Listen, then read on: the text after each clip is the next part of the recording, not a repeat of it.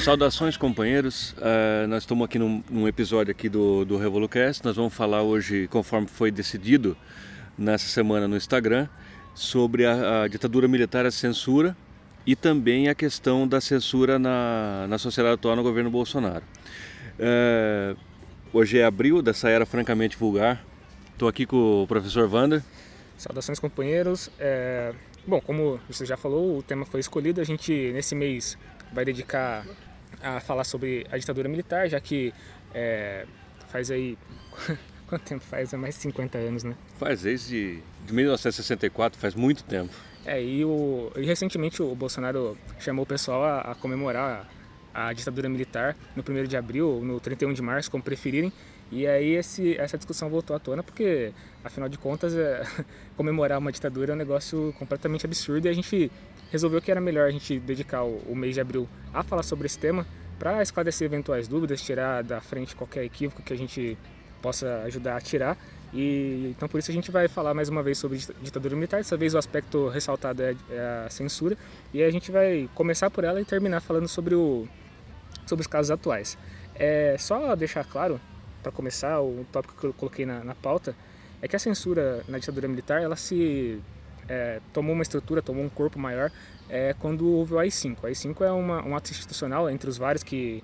A gente já falou disso no episódio é. passado, né? Entre os vários que foram decretados pela ditadura. É a forma a forma jurídica na qual assumia o regime militar. Exatamente. E tinha um departamento específico para realizar a censura, um departamento de controle mesmo, de um departamento estatal para poder fazer a censura, que era o DOPS. A gente acho que já falou também, que é o Departamento de Ordem Política e Social. Então, toda vez que você tem um, um estado é, de exceção e que ele estrutura a, a censura em um órgão específico, a gente tem uma evidência clara de que a necessidade de censurar, a necessidade de controlar a informação, ela se dá para que o status quo seja mantido. Então eu acho que é um dos pontos que eu coloquei como principais. A censura não existe independente de uma necessidade, ela precisa atender a uma necessidade clara, objetiva, que é controlar realmente a informação e como que a informação altera ou não a sociedade. Então o DOPS, o Departamento de Ordem Política e Social, ela deixa muito claro isso, ordem política e social. Por que, que um departamento tem que estabelecer é, o que deveria ser a ordem da, do pensamento político e da sociedade em si. Então, é, é óbvio que a censura na ditadura militar tinha que, tinha que fazer isso, né? estruturar isso num, num departamento. É, essa, essa ingerência do, do, do, poder do Estado, com todos os seus aparatos aí repressivos, é, na vida particular e a vida cultural e social do, do, do país, como o Wander assinalou, ele correspondia a uma necessidade do regime que ela é, em primeira instância, a necessidade que você tem de cercear informação, tá certo? Essa, essa questão, essa, esse cerceamento, esse sufocamento da, da informação, ele, ele é estrategicamente crucial para que a ditadura é, tomasse as formas que ela tomou. É, hoje a gente é, tem vários mitos é, em relação ao regime que vem muito desse cerceamento de informação. Por exemplo, a ditadura não era corrupta, uhum. era super corrupta, é que o pessoal não podia denunciar. Tanto os jornais eles estavam é, amordaçados, quanto as pessoas que eventualmente é, denunciariam isso aí, elas iam para a cadeia, pô. Não tinha essa, essa liberdade de que você denunciasse ou fizesse uma reportagem investigativa. Isso aí estava tudo sobre a mira. E a, essa questão da, da, da, censura no Brasil, ela não é, é, recente, ela não data de, do AI-5, que seria 69, 70. Ela, é, a gente não pode esquecer que teve o DIP, né, Departamento de Imprensa e Propaganda, da época do Getúlio que também era uma coisa que, que entrava nos costumes, nos, nos modos de vida tudo mais, mas que foi depois é, substituído pelo, pela atuação do DOPS. No episódio anterior, é, só para lembrar do que você falou, que a sua, você contou a experiência da sua mãe, né, que ela ah, viveu sobre a ditadura, e ela conta um pouco do que, que é o efeito social de você ter um, um regime de censura. Então, mesmo que é, não tivesse alguém sempre do teu lado te perseguindo, a sensação de que você estava sendo vigiado, de que você tinha que controlar suas palavras, ela era permanente. E isso é, afeta muito a forma como a informação circula e ela chega nas pessoas. Bom, eu, eu separei aqui um, uma, um telegrama que eu achei interessante, que é, é anedótico, mas ele serve como um exemplo para a gente ver como a, a, censura agia, porque ela tinha, obviamente, agentes de controle, né? E esses agentes eles estavam sempre. Bom, então eu separei esse, esse trecho que é um telegrama que foi enviado para o jornal Estado de São Paulo. É, evidentemente, o Jornal Estado de São Paulo nunca foi progressista, nem de esquerda, nem nada. Mas mesmo assim, ele sofria censura, tanto quanto qualquer outro jornal que, que tentasse esclarecer o que estava acontecendo. Bom, então eu vou ler aqui é. o, o telegrama que foi enviado para o Jornal Estado de São Paulo. Então, não era numa época em que o jornal era progressista nem nada, nunca foi de esquerda nem porra nenhuma. Era um jornal de direita que apoiou o golpe e mesmo assim ele era censurado é, veementemente pela ditadura. Vou ler aqui o, o telegrama como chegou para eles. Ó. De ordem do senhor ministro da Justiça, fica expressamente proibida a publicação de notícias, comentários, entrevistas ou critérios de qualquer natureza é, sobre abertura política ou democratização ou assuntos correlatos, anistia e caçados ou revisão parcial de seus processos, críticas ou comentários ou editoriais desfavoráveis sobre a situação econômico-financeira ou problemas sucessórios e suas implicações. As ordens acima transmitidas atingem quaisquer pessoas, inclusive as que foram ministros de Estado ou ocupam altas posições ou funções em qualquer atividades públicas. Fica igualmente proibido pelo senhor ministro da Justiça a entrevista de Roberto Campos. Não me recordo agora quem é Roberto Campos, eu fiz a, a seleção há bastante tempo. Mas assim, o interessante aqui da gente reparar é que os assuntos que são que são cerceados. Você não podia falar de abertura, democracia. Como assim? É, o pessoal fala que a ditadura era um regime democrático se você não podia não, falar de, de, democracia. Não tinha nada de democracia. Por uma coisa dessa que, que era, era corrente em redações de todos os tipos da imprensa, falada ou, é, ou escrita, é, ou televisionada no Brasil, chegavam essas, esses telegramas, essas cartas todas as manhãs. Quando não, eles colocavam lá dentro no sensor, para ele mesmo ver antes da publicação do jornal, antes de terminar o boneco lá, ele já chegava e tirava as coisas que ele queria, que ele achava que era ofensiva, etc. E tal porque tinha alguns jornais que tinham alguns redatores, alguns é, editorialistas é, hábeis e eles dribravam a, a, censura. Então o cara estava lá em loco para que não acontecesse nenhum tipo de vazamento que eles não, não gostariam que acontecesse.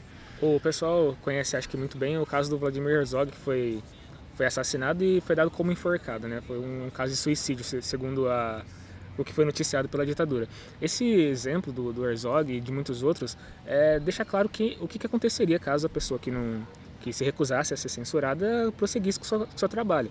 Não era uma questão de ah, censurar, eu vou preso e vou ser, é, pagar uma multa. Não tinha isso. A, a ditadura foi sangrenta e selvagem.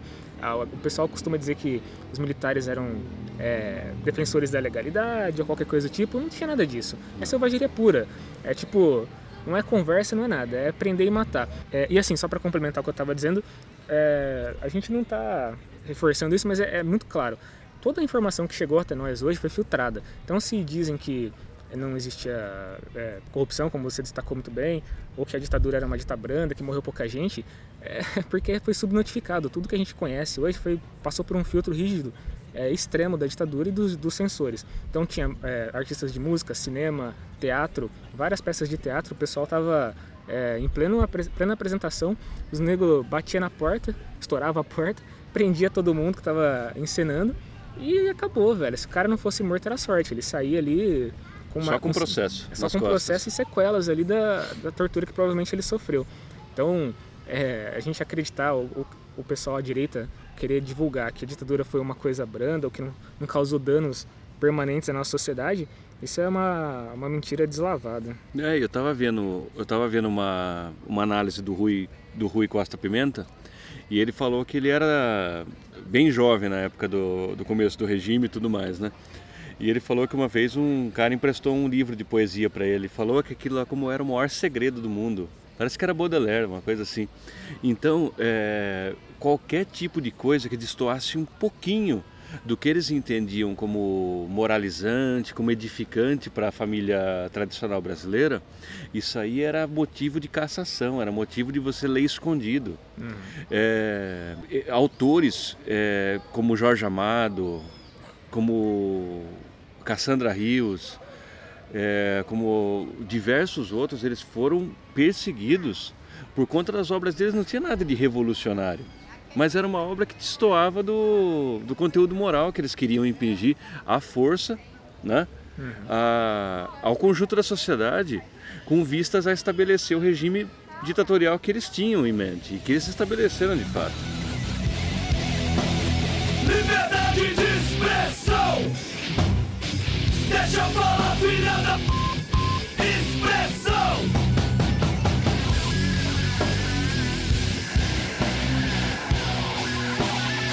Deixa eu falar, filha da expressão!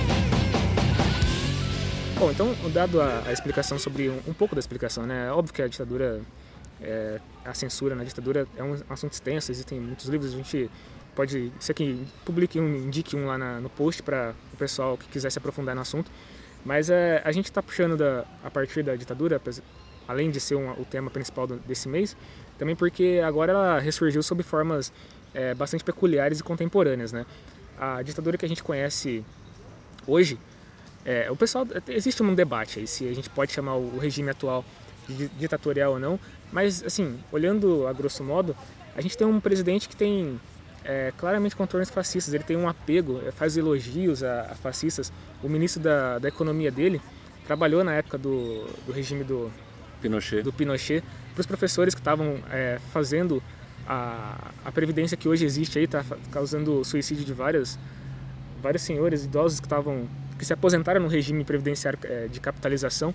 Então a gente tem um, um, pessoal que não é nem um pouco afeito à democracia, que eles são realmente bastante, tem uma afinidade grande com, a, com, a, com o fascismo. E também a gente tem medidas que estão sendo tomadas aí, é, supostamente pelo, pela, pelas instituições democráticas, mas que a gente sabe que é mentira, né? O STF, como a gente já assinalou em outros episódios, ele está dominado pelos, pelos militares. Mais uma vez, os militares eles estão é, impondo a sua vontade de maneira é, bastante autoritária. Então, o Dias Toffoli a gente conhece, a gente sabe quem é, e para quem não está atento, imagina-se que ele está agindo de forma independente, está tomando as decisões de maneira bastante sóbria. Mas é, para quem sabe, quem conhece, vê, vê que ele indicou um, um militar para trabalhar no gabinete dele. Os militares estão constantemente ameaçando a, a, sociedade civil, dizendo que se houver tal ou tal coisa, pode haver um golpe. Já ameaçaram caso o Lula fosse solto. Existem diversos relatos. A gente, através da nossa análise aqui, a gente tem assinalado várias vezes. A gente precisa olhar o que está acontecendo e tirar alguma conclusão. Não basta que a gente observe um fato isolado e considere que ele existiu. Ele existiu dentro de um contexto, a gente tenta contextualizar. E, e, e o que a gente está falando agora, da censura que bastante visível, é um resultado disso. É um resultado de uma política autoritária de uma tentativa de controle do, da, da deteriorização do regime. Né? O regime político, para quem não percebeu ainda, está sendo desgastado. Está é, tá, tá, tá em franca decadência. Está em erosão total.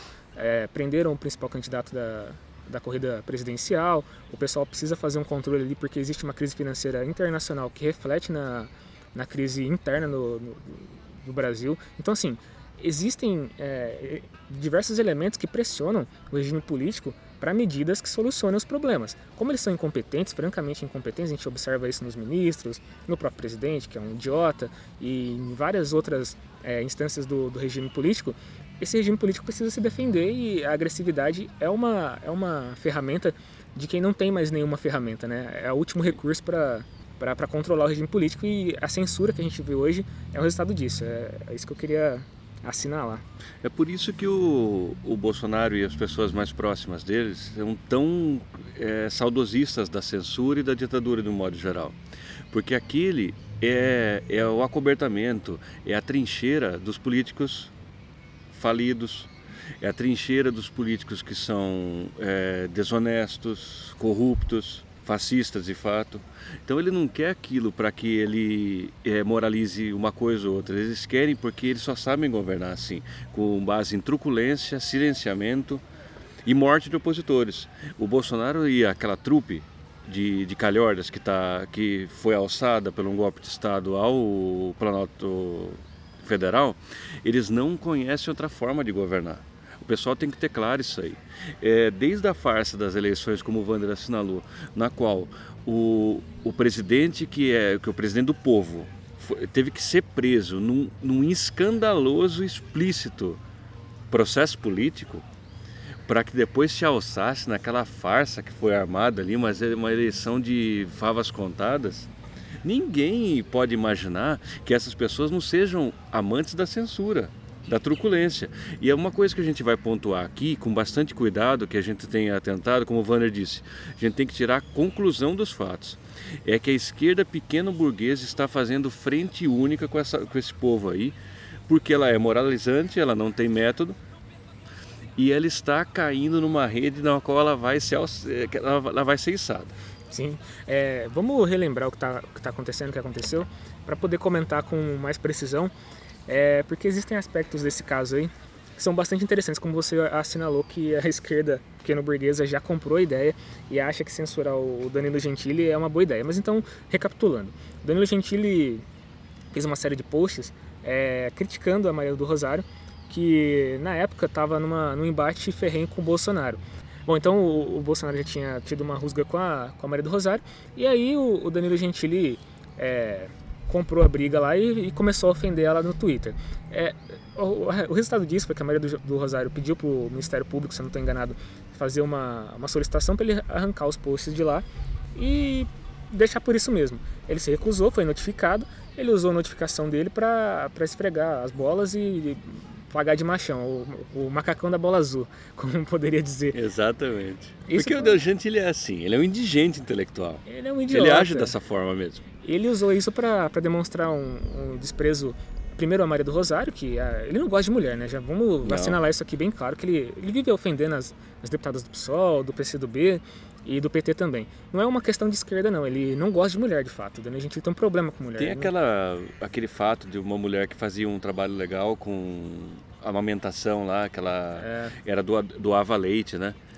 Pra, se ele fez uma troça lá com a mulher, ele fez piada, todo mundo começou a fazer piada também da, eh, da cidade, ela acabou até afetando o trabalho que ela fazia. Então, o, o, o Gentili é um, é um indigente. Sim. Ele é um, um, cara que está à margem. Ser, a, além de que a gente tem que pontuar aqui, ele é, ele é um artistinha de quinta categoria, tem graça nenhuma. A gente é já assinalou isso né, aí. Chato pra caralho. Não tem talento, que sobra em outros comediantes.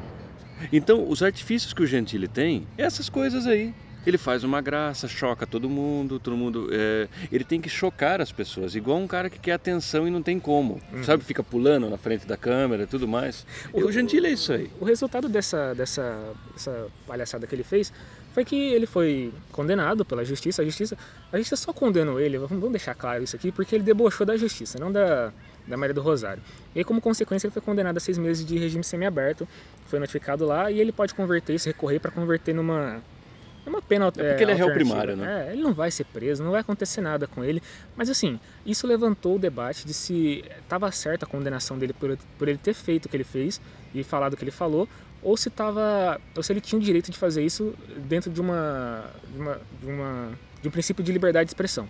E assim, vamos é, começar a esclarecer aqui. Liberdade de expressão, é, vou dar, falar por mim, né, aqui ela só existe se ela for irrestrita. Não existe liberdade de expressão pela metade. Se é você... que nós, é nosso programa. Exatamente. Nós acreditamos nisso. Se você observar que o Danilo Gentili é, cometeu um erro ao falar o que ele falou e agir da forma como ele agiu, a única penalidade que ele pode sofrer é o ostracismo. Ele tem que ficar esquecido. Ele tem que ser a, a relevância que ele tem tem que ser diminuída.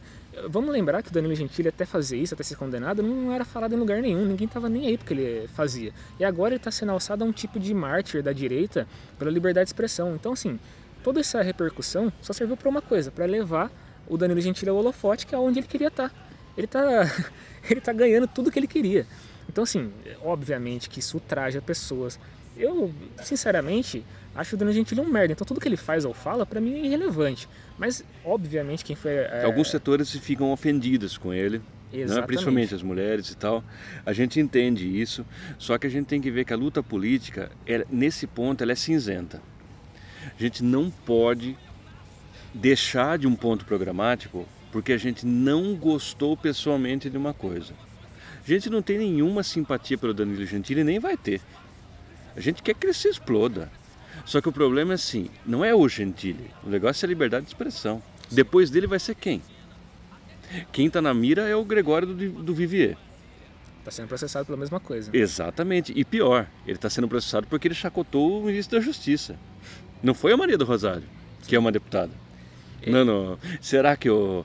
Assim, por coerência, veja bem, eu não estou querendo colocar nenhuma, mas se vou colocar um anátema. Por coerência, a esquerda tem que pedir a prisão do, do, do Gregório. Eles vão pedir. Então, é, é, é, aquela coisa. Não pode ser um peso e duas medidas. Por isso que eu falo, não há saída em pedir para o Estado, muito menos um Estado que está sob golpe de Estado, a resolver os problemas democráticos do país. Longe disso. Eu vi muita gente na esquerda falando que é uma questão jurídica, que você tinha que observar a lei e que na lei está prevista injúria, calúnia, difamação, são coisas que estão lá passíveis de serem, de serem punidas. Só que assim, vamos colocar na mesa também. É, injúria, é, calúnia e difamação é, são coisas extremamente subjetivas. Subjetivos. Alguém pode chegar e falar assim, ah, eu acho você um idiota. E a pessoa não se ofender a ponto de querer processá-la. Outra pessoa pode se sentir extremamente ofendida com isso e falar, não, idiota como assim? E querer partir para briga. Toda essa provocação, ela, ela tem um efeito que pode ser, se for ao vivo né, e a cores, pode ser uma agressão, pode ser uma, uma desavença né, ao vivo e a cores. Mas no campo da internet as coisas estão completamente descontroladas. A galera vai lá e fala o que quer, o outro vai lá e responde, rebate. Isso pode virar uma bola de neve, pode de fato causar uma, um, um atrito e uma. Ai caralho, esqueci a palavra que eu quero dizer. Mas é, o impacto que isso causa não é irrelevante. É como você mesmo assinalou, teve o caso da, da mulher que amamentava lá e que parou um trabalho importantíssimo. Tem consequências na vida real isso daí. Tem. E assim, obviamente que a punição seria uma, uma coisa, sei lá, você poderia chamar de equilíbrio, que o cara faz, causa um dano e ele é punido por isso. Mas só que pedir a punição, nesse caso, para a justiça, a justiça que a gente sabe qual é, que prendeu o Lula, meu. que justiça é essa? Então, você não pode eles, apelar para ele. Eles são carcereiros do Lula. Exatamente, a esquerda não deveria ser punitivista, a esquerda por excelência deveria ser libertária, deveria que pregar a liberdade das pessoas. É porque, assim, eu só queria aproveitar esse gancho que você está dando, que é muito importante. Por que, que a gente fala de esquerda punitivista? Eu vou, eu vou voltar um pouco para explicar isso aí, que eu acho que os companheiros não, ficou claro isso aí. Não é que a gente não quer que, assim, o pessoal fala, ah, esse povo aí não quer que ninguém vá para cadeia não importa, estuprador, não sei o que, eles querem que fique na rua. Não, não é assim. Em outro momento a gente explica melhor esse negócio. Mas assim, por que, que a gente condena o punitivismo principalmente, a gente condena da direita também, mas por que, que a gente condena principalmente isso vindo de forças da esquerda? Como é? O, o, o rei do punitivismo é o PSOL. Não pode ninguém dar um peido que eles não gostem e o PSOL quer que vá preso. E tem liberdade na sigla, hein? É. Eles querem prender todo mundo. Aquele cara lá, o ejaculador do ônibus lá, queriam prender o cara. Eles querem prender todo mundo. Eles querem negar, negada na cadeia. Porque qual que é a raiz do punitivismo? O pessoal que é mais progressista na, no, no, direito criminalista, eles dizem assim que o, o punitivismo é uma, é uma degenerescência da ordenação do que é o, a criminalística na sociedade, o direito na sociedade. Por exemplo, há problemas que você não consegue resolver, então o que, que é mais fácil? Você pega, tranca o cara, esconde ele, cala, acabou. Resolveu o problema? Aparentemente sim. Mas é como que você obturasse completamente um dente cariado sem tratar ele. O negócio fica pulsando, latejando. Isso vindo da direita, a gente consegue entender. São todos fascistas, lógico. O cara vai ver lá, ele mora no Leblon. Ele olha lá, passa um, passa um moleque, rouba o relógio de um, de um gringo lá, ele se sente ultrajado com aquilo, ele vai querer o quê? Que o menino morra. Ou seja, jogado numa masmorra. Ele não quer saber onde aquele menino. Eh, por que, que ele está ali puxando o relógio do cara? A esquerda deveria, por si, saber que o crime, aumento da criminalidade, todas essas coisas, eles são um desnível na desigualdade social. Um abismo de desigualdade social traz uma criminalidade maior. E como que a esquerda vai querer resolver isso com cadeia? E eles estão entrando nisso. Sim. O Freixo disse que falou um tempo atrás aí que não é que ele gostava da UPP, é que não pode passar a mão na cabeça de bandido. Ele está fazendo discurso de Bolsonaro. Então, é, esse povo eles vão encontrar uma cova rasa. Logo, logo. Porque eles acham que porque eles afagam os fascistas e a esquerda mais radical bate, os fascistas gostam dele. Não. A gente já explicou aqui que o conceito deles de comunista é muito amplo. A Bruna Marquezine é comunista na visão deles. Deixa eu pegar o gancho que você está falando. O Maurício Macri. Sim. Tá certo? O Bill de Blasio. Então esse povo, todo mundo é comunista. Agora eles vão achar que o Marcelo Freixo, o Marcelo Freixo para eles é extrema esquerda.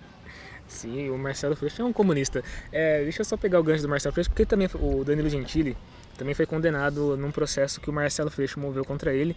É, não me lembro dos detalhes do caso, mas ele foi condenado a pagar uma quantia, não sei se é 100 mil ou 200 mil, também pro... Foi 200 mil? 200 mil para pagar pro, pro Freixo por danos morais. E assim, é, é uma crítica, a crítica tá feita. O cara é da esquerda, ele se diz um, de um partido de socialismo e liberdade e tá pregando a, a, falta de liberdade do cara se expressar. E assim, vou pegar um tema aqui bastante também é, ácido e bastante difícil de tratar, que é, por exemplo, que me, é, que me perguntaram diretamente, ah, mas eu tava num grupo de, de política da Ursal. A cara falou, ah, mas no caso de racismo, se você tem um, um racista que está que tá expressando a visão turva dele de, de, de, de raça e está falando a favor do racismo. Devemos prender ele, porque assim, é, se eu não estou enganado, a única coisa que dá prisão mesmo, direta no, na Constituição, a liberdade de expressão está vetada apenas no caso de racismo. Sim. Então, em todas as outras, é, a legislação diz que é, que é passível de, de processo e avaliação. É, o racismo, racismo eles não. colocaram num, tá num outro patamar, é, é crime tá você expressar patamar, isso aí. É. Mas aí eu respondi como uma lógica me, me dita, que assim, o cara quer falar, fale. Só que com as consequências. Se ele estiver na minha frente, por exemplo, eu vou reagir, porque eu vou estar sendo provocado. Exatamente. Do contrário, o cara fala. Eu, eu tenho um podcast, cara. A gente tem um podcast, a gente está falando todo, todo o tempo que a gente pode contra o racismo. Então a minha voz, obviamente, ela existe tanto quanto a dele. Não vou dizer que um racista que, por exemplo, como o Danilo Gentili, que tiver um milhão de seguidores, vai ter um. Tem, tem a mesma capacidade de divulgação que eu. Não, ele tem mais. Ele vai alcançar mais gente. Só que eu também posso mobilizar e posso fazer o esforço de falar contra isso. A gente está livre para falar e para se expressar. Então, o, o Danilo Gentili pode ser racista e misógino? Pode. Se ele quiser, ele pode. Só que assim, eu não sou obrigado a tolerar. Eu, se ele vier contra mim, se ele me, me colocar contra a parede, me agredir de forma física, eu posso revidar. Exatamente. Então é, a política é essa. O cara pode falar o que ele quiser, ele não tem censura nenhuma prévia e nem posterior do que ele disser. Disse, é. escreveu, é o MyCamp, por exemplo, que é um outro exemplo que Exatamente. deram também. Exatamente. Pode publicar o MyCamp? Claro que pode. Obviamente Pô, que pode. Eu, eu acho que foi um, um, foi um juiz do Rio de Janeiro que ele inventou da cabeça dele lá.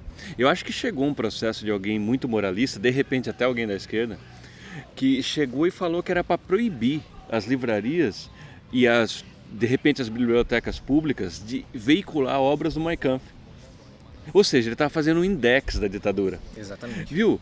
É, e se alguém chegar, alguém super direitista, que agora tem o Witzel lá, né?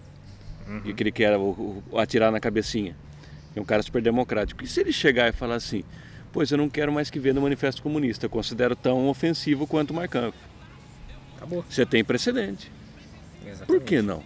A, a, ao ao primeiro olhar, são obras da, da, literatura política. E elas são censuráveis. Você pode falar que a informação Exatamente. que está ali é horrível. Você fala, nossa, que bosta, né? Porque ele está insufla, o manifesto de fato insufla as pessoas contra a burguesia. Ele pode achar, não, isso aqui, ao ponto que o, o Hitler está insuflando as pessoas ali contra uma degeneração da raça, o Marx e Engels eles estão insuflando contra a pessoa que é empreendedor, pessoa que ele pode deturpar as coisas. Ele está chamando as pessoas roubar o que a pessoa conquistou. Pode ter qualquer então, é, a, a gente não é simpático a nenhuma forma de censura, por melhor que ela venha revestir. Vamos supor, ela vem numa embalagem maravilhosa. Fala, isso aqui vai mudar o mundo. É censura? A gente não quer. A gente quer que o Danilo Gentili xingue quem ele quiser xingar. Porque só a gente acha positivo isso no sentido de que mostra quem ele é mostra quem a direita é. Vamos supor, se a direita foi proibida de falar, a gente não sabe quem é quem. Que o cara vai sempre atrás de algumas metáforas, alguma coisa, vai ficar mais difícil de perceber as coisas. A gente acredita que fica mais claro que essas pessoas digam o que elas querem dizer. E, também Para uma... que a gente possa dizer o que a gente quer dizer também. É, eu não quero ser proibido de chamar Exatamente. o Danilo de idiota. Ele é um, é um imbecil, Ele é um escroto, desgraçado. Aquele cara lá não era nem para ter para ter programa. Ele tem, beleza, tem lá. Eh, quem assiste aquilo lá tem sérios problemas mentais. É de muita má qualidade, que não é comédia. Para quem viu Chico Anísio, Mazarop, para quem viu essas pessoas aí, Jô Soares, aquele cara é um escroto total, né? No... Ele não é engraçado, eu não sei lá não, não. também. E, e, assim, eu queria também enveredar por uma outra, um outro aspecto que é importante também, acho que talvez seja o mais importante, que é a questão da escalada. É, a gente sempre assinalou aqui que a gente não deve dar mais poder para uma instituição que representa a burguesia. O STF não é popular, ele não representa nenhum partido popular, nenhuma vontade popular, ele representa a burguesia. O, o Marx tirou um, um texto sobre o, sobre o direito que explica exatamente isso. A gente pode até abordar isso no futuro, onde ele deixa bem claro que o direito é uma expressão é, da burguesia, uma expressão do, do da estrutura burguesa. Então o direito existe para isso. Então todo o processo, todos aqueles trâmites que vão é, que usam latim para se expressar, aquela coisa quase aristocrática, aristocrática. É aristocrática, é uma forma de de, de, aristocracia. Né? É uma forma de assegurar direitos burgueses. Não tem nada de popular ali. Não tem o, cidadão comum que trabalha todo dia nem entende que aqueles arrombados de toga estão falando. Então, por que defender o direito? Por que defender Obviamente que precisa existir a ordem em um certo nível para não, não haver a barbárie.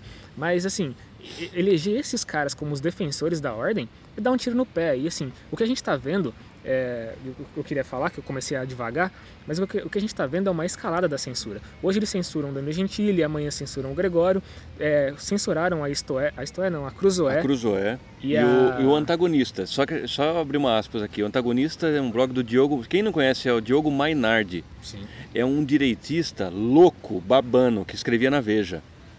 O Diogo Mainardi é de extrema direita e o pessoal censurou eles.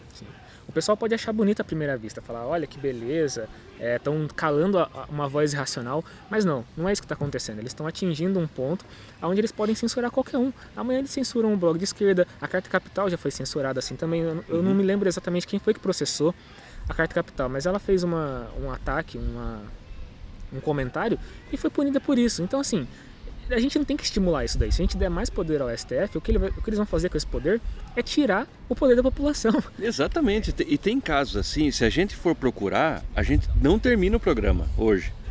Porque são muitos casos. O PCO ele tem uma ele tem uma coluna de editoriais.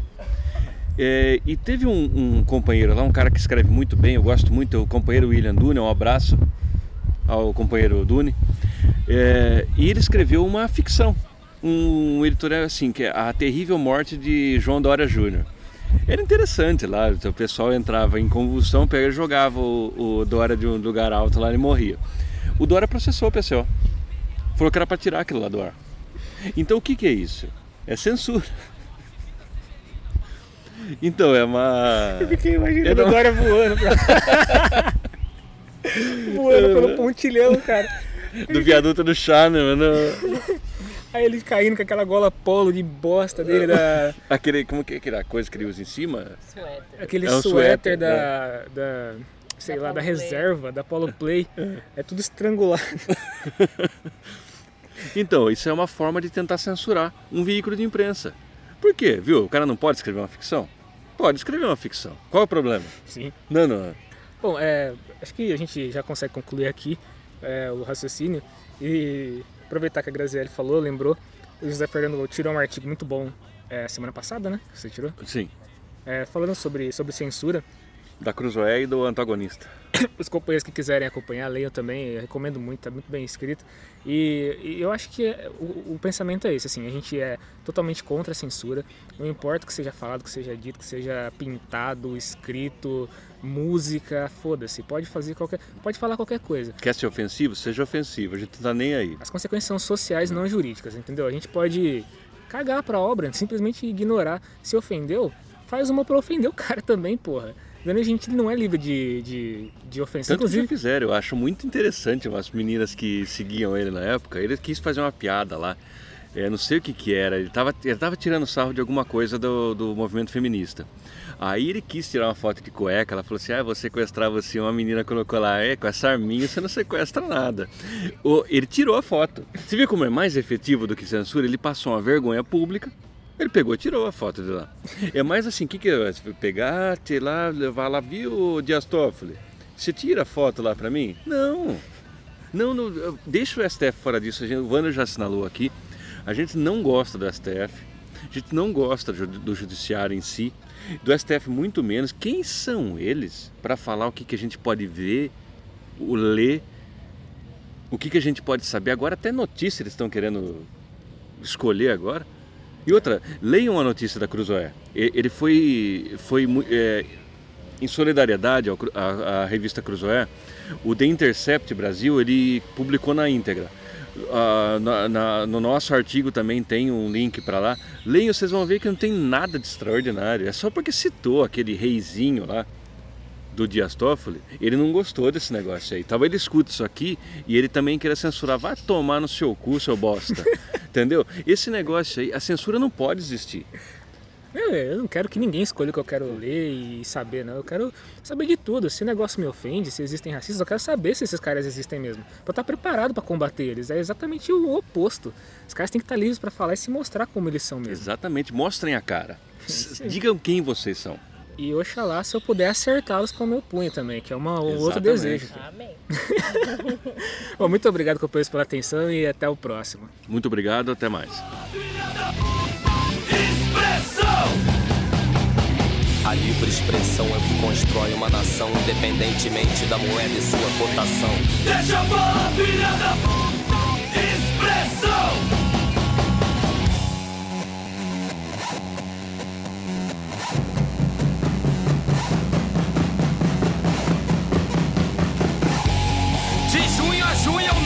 Eu morro de março a março. Presencio cenas impossíveis de traduzir para o cinema. Não perco atuações e atos mesmo quando abaixo pra amarrar os cadastros. Espaço, espaço, preciso de espaço pra mostrar pra esses covardes seu crepúsculo de aço. Imperial como Carlos e o Passo. Conexão nordestina, até Niterói, morte e vida severina, passando por Brasília. Reis.